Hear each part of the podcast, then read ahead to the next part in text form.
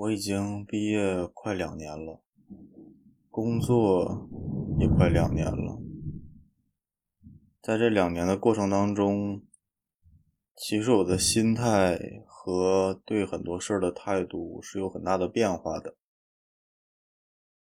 其实我大学的专业是一个技术含量特别高的一个专业，以后的工作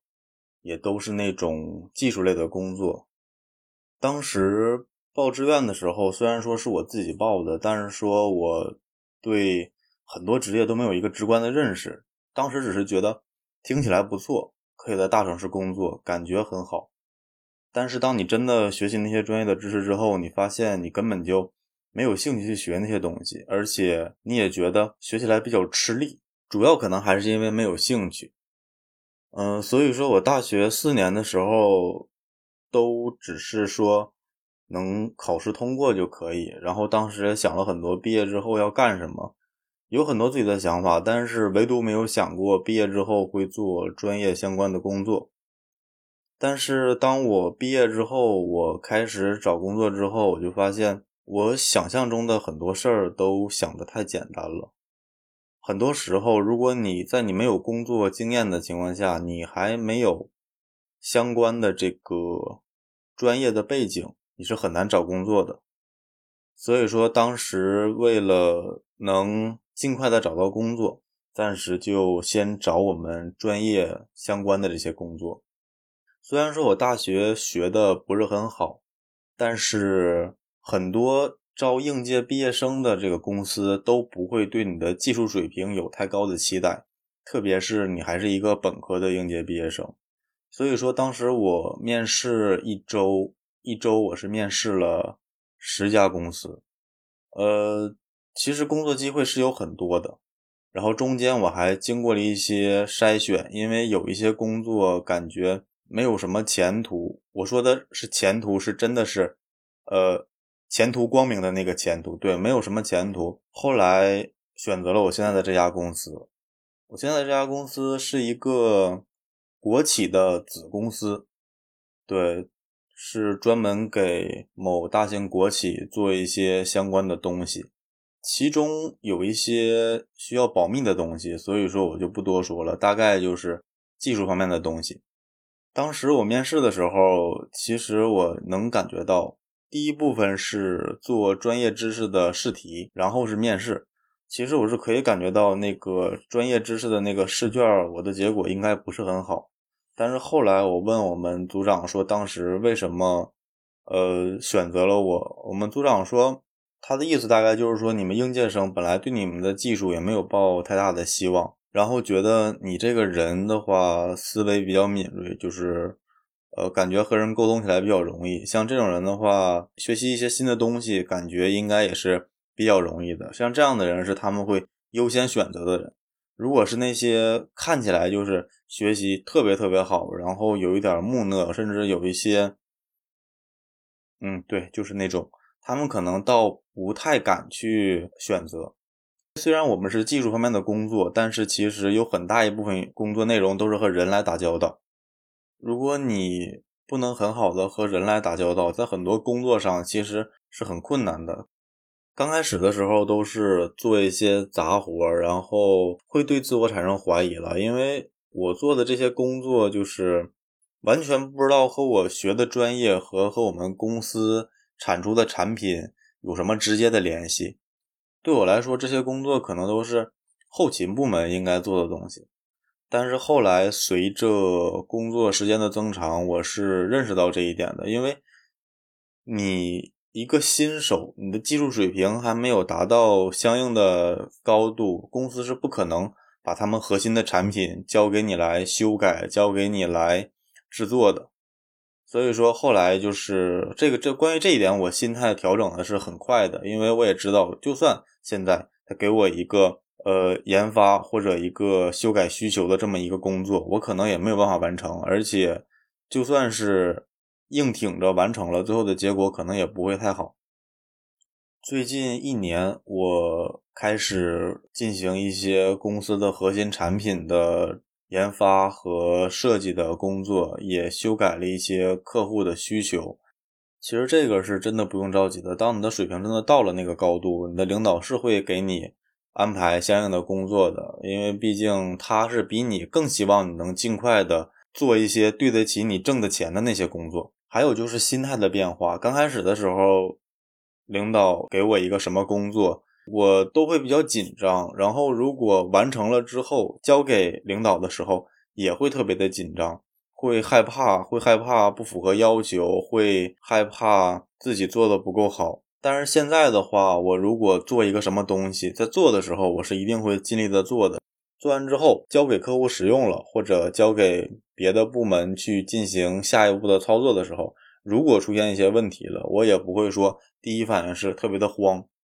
现在就已经变成了我的第一反应会是看一下什么原因，查一查，然后在确定自己做的产品没有问题的情况下，据理力争和别人沟通，说我做的这东西我已经检查过了，我也测过了是没有问题的。如果要真的有问题，那好，咱们从别的方面来测一测，咱们从别的方面来看一看，可能是呃使用环境的一些问题，也可能是别人和我对接的时候别人没有做好。由于我还是有一点点强迫症，为了能让自己尽量的安心一些，所以说我会检查的尽可能的仔细。当然，如果要是真的发现问题出现在你这儿了，不要多解释，也不要怎么样，你只需要领导说好，这部分我确实错了，我现在回去马上改，改了之后咱们再投再使用。你做一个东西，毕竟它上面有一个。很大的一个 logo，那就是你自己。如果你在一个公司，你做的东西经常会出问题，经常会出问题，时间长了就会造成你的同事或者你的领导对你会有一种不信任的感觉。可能在以后的生产和制作当中，有一个东西出了什么问题了，领导可能脑袋里潜意识里第一反应想到的，哎，是不是这个人他那地儿又错了？这样的话，其实对你整个人来说都是一个很很不好的一个事儿。还有就是和同事的关系，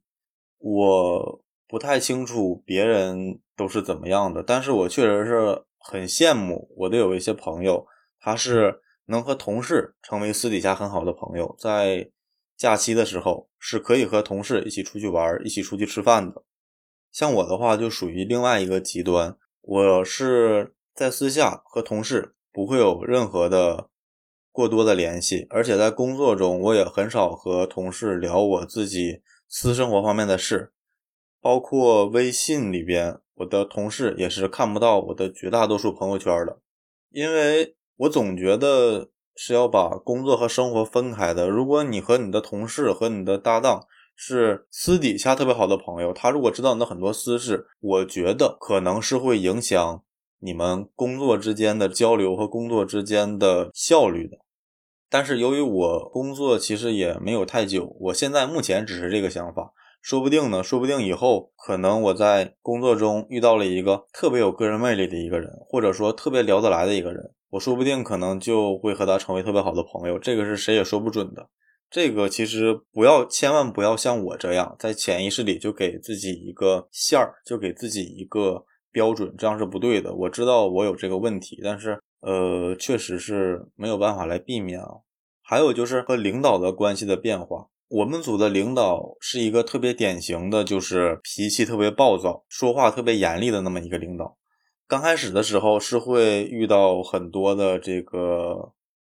嗯，刚开始的时候会觉得很生气，对，就是很生气，因为当时刚毕业的时候嘛，就是心态调整不过来。没有一个人会这么不留情的说你，而且当时你也真的是犯了很多特别让人难以理解的错误。后来我就想起郭德纲他说过，说你挣的钱，其中有很多一部分都是挨骂的钱，啊，这个比喻可能不恰当，但是你在一个行业刚入职的时候，你挣的工资是和你输出的这个产品是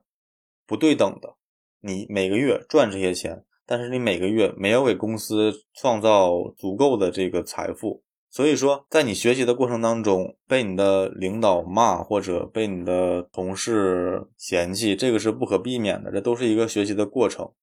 如果你能遇到一个脾气特别好、特别温柔的一个领导，当然是你特别幸运。但是如果你要遇到了一个脾气特别暴躁、说话特别严厉的领导，这个也不应该是你抱怨，也不应该是你呃心态爆炸的一个理由。作为一个成年人吧，这个应该是你可以自我消化接受的一部分。刚开始的时候，对我们组长的印象确实是觉得他，嗯，脾气特别暴躁，说话特别不留情面。但是随着接触的时间增加，我才发现他就是属于那种特别特别典型的刀子嘴豆腐心的人。他会特别维护自己组员的各种权利，他会为了组员的一些权益啊和他的领导来争取，来据理力争。而且由于他是你的直系的领导，在很多时候，对于你做这项工作做得好还是不好，他是能最真实的知道。所以说，他对你态度的转变，其实可能也是侧面的证明了你的工作是一个什么样的一个水平。我之前说过，我说我的这个专业，其实我对这个专业是没有什么兴趣的。但是后来，呃，也不能说是由于生存的压力，可能也就是没有找到一个另外的更好的一个出路，所以说我就选择了本专业相关的这样的一个工作。当你熬过了刚开始新手的那个阶段之后，你发现你可以比较正常的驾驭这个工作，而且你可以。完成相关的一些工作内容的时候，你就会发现，哎，这个工作做起来还挺有意思的。我是可以发现很多工作中的这个高亮时刻的。在很多时候，你做一个产品，如果你要是做了很久之后，突然之间某一天就哎做好了，或者说一个很久很久没有解决的问题，突然间就解决了，我是会感到开心的，是特别纯粹的开心，是那种。经历了很长时间的折磨之后，突然之间，砰的一下，真的就是感觉砰的一下，然后你就会觉得值了，真的就是觉得做了这么久，受了这么久的折磨是值了。我在我平时休息的时候，我还是会了解和学习我觉得好玩的东西，但是我现在其实不太会想象我做我感兴趣的工作了。因为现在我的想法其实就是工作就是赚钱的一个工具，它和你的兴趣其实不一定非要重合，而且绝大多数的人他的工作和他的兴趣都不会重合，甚至很多人都说过，如果你的工作和你的兴趣如果要是相同了之后，你可能就会失去一个兴趣。呃，现在的话，我在我们公司可能是属于那种干的活最多，然后什么都能弄一点，而且年纪还小，就是很多的工作都会领导可能都会优先的安排你去做，因为可能有一些老员工什么的，他们嗯，对吧？就是入职两三年的这个员工，可能是绝大多数公司的一个中间的力量。呃，在我近一年的时候，我就会遇到一个新的新的困惑吧，算是在最近这一年，我们组又新入职了很多新的员工。对于这些新员工，其实我对他们不同的人、不同时间的态度都是会有变化的。在刚开始的时候，我第一次见到他的时候，我往往都会对这个人特别好。会很耐心的跟他说一些公司的一些注意事项啊，或者平时工作内容的一些事儿啊。他如果问我什么问题，我都会很友好的跟他回答。后来，当他们开始进入到工作的时候，可能入职两三个月以后，开始逐渐的接手工作的时候，他们由于技术水平的不行，或者说由于还没有学好，所以说就会发现他们在工作中会有很多失误。这个时候，我可能就会在他们做一项工作之后，我可能还会检查一遍，或者说再把他们的失误再更正一下。这这样时间长了之后，就会让我觉得有一些厌烦，然后直接表现在我对他们的态度上。如果要真的是一个新人，我觉得他可能已经应该学会这些东西了，但是他教了很多遍还是没有学会，我就会控制不住自己的语气。对他说话的时候，语气可能就不是很好。我说完之后，我回到我的工位上，或者我晚上回家的路上，再或者说我睡觉之前想到这些事儿，就会觉得特别的后悔。嗯，当你说出不好的话的时候，你会对自己产生厌烦。呃，当我说出不好的话之后，我会对自己产生厌烦。我会觉得，哎，我怎么说话怎么这么不客气？我怎么变得像我的领导一样？我为什么当时就不能耐心一点？这些都是事后。当时在工作的那个场景，很多人都在催着你，着急要赶紧完成这个事儿。然后你的你们组的新人干了半天还没有弄好，甚至还需要你去检查，还需要你去帮他再改正一下。所有的这些压力全都聚到一起的时候，你真的就会突然之间做出一些，呃，说出一些伤害别人的话。对，说出一些伤害别人的话。我们组有两个新入职的同事，其中有一个同事是像我说的那样，刚开始刚入职的时候我对他很好，然后他开始做一些工作，发现他做不好，对他态我对他的态度偶尔会比较差。后来经历了。半年左右，他可以很好的胜任自己的工作之后，我对他的态度就会变得好一些，而且平时的关系也都会比其他同事要近一些，因为毕竟是你自己组的同事嘛。呃，而且在他成长的过程当中，还有很多东西是你教他的，会有一种成就感吗？成就感不会有，成就感不会有。大学中的老师。把学生教好之后，如果一个学生通过老师的这个教育取得了很好的成绩，老师会有成就感吗？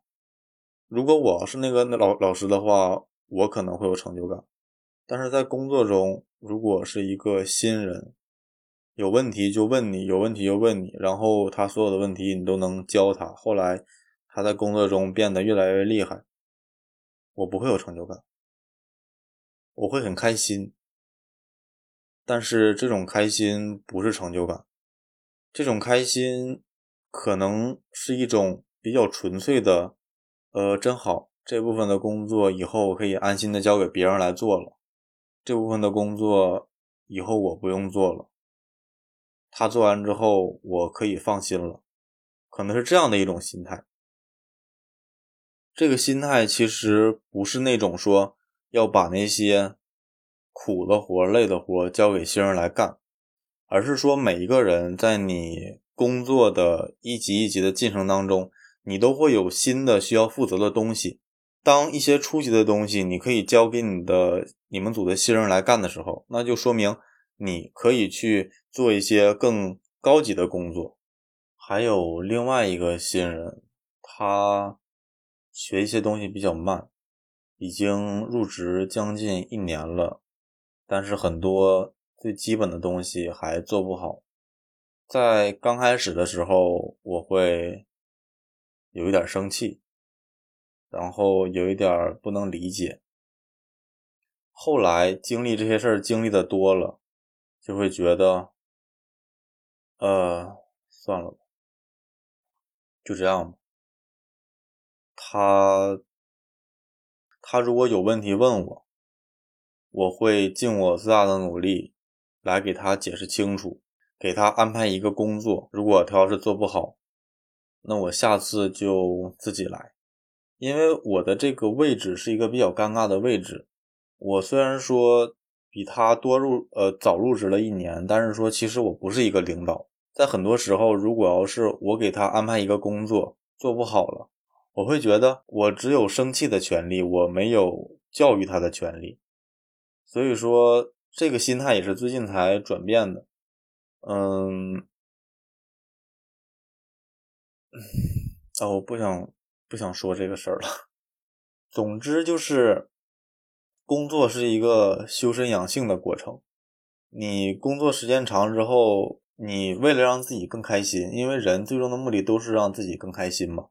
你为了让自己更开心，你都会。主动的对你的心态来做一些调整，我就是这样的。现在的话，我有两个点是我觉得我调整的比较满意的点。第一个点就是我尽力做的一个东西，如果最后出问题了，我首先第一点不会说慌，我首先第一点是说，咱们理智的来看一看，检查一下哪里出问题了，咱们就解决哪里，会把这个事儿看得很正常。第二点就是，如果你的后辈或者说你们组的新人，干一个事儿，做了好多好多遍，他还是做不好，那就我来做吧，我不会生气。你如果问我，我会教你。如果我要是有空的话，你好几次、多次的问我，我可能也会不厌其烦的多次的教你。如果你真的是对这方面的东西不是很擅长，而且学的也特别特别的慢，我会觉得这个事儿我是已经尽力了。如果你要是真的对这方面的东西不是很擅长，理解起来比较难的话，你可以想一想，是不是你不适合这个工作，或者说你学习的方法是有错的。我觉得这个东西是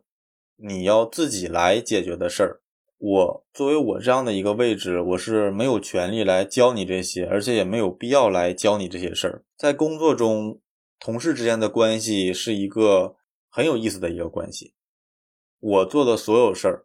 最终的目的都是为了让我能最好的、最省事儿的、尽快的完成我需要做的工作。目前这个阶段，当我在这个行业，我觉得已经入门了之后，我的想法其实是，当我觉得我在我现在的公司成长的已经比较慢的时候，我可能会去想找机会去寻找一个更好的工作机会。在找新工作的时候，我肯定是会想办法来平衡工作和生活的关系。呃，是否选择九九六，其实是每一个人自己的一个权利嘛。但是对我来说，如果为了挣更多的钱来牺牲自己的私人时间，对我来说是得不偿失的。因为我觉得你工作的时候赚的那些钱，其实是为了让你的私人生活过得更好。让你自己更有意思。如果你要是连私人的时间都没有了，那我工作那么努努力又是为了什么呢？难道真的是为了去牺牲你自己的这个生命，耗费你自己的青春，来实现你领导的这个人生梦想吗？我刚才突然想到了一点，就是当你带新人的时候。你看到他为自己的错误做出一些辩解，或者做出一些狡辩的时候，你就会想到之前这些话，你可能也会说过，就会觉得真的是不应该这样。很多时候，你犯了一个错误，你觉得这个错误是一个低级错误，但是错误是没有高级和低级之分的。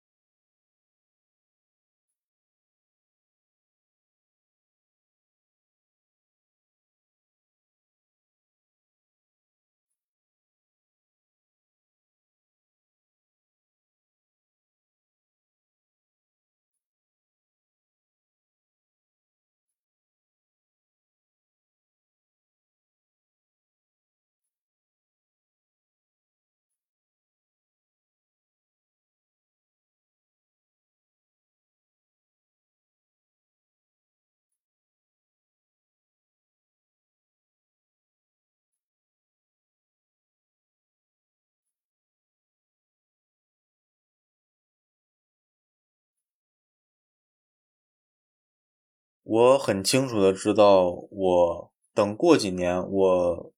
再工作几年之后，我回头听一听这个我现在录的这个东西，可能会发现一些特别有意思的一个事儿。当你每次进入一个新的阶段，回头看之前那个阶段的你的时候，你能发现越多的幼稚，那就证明了在经历这个阶段的时候，你成长的越多。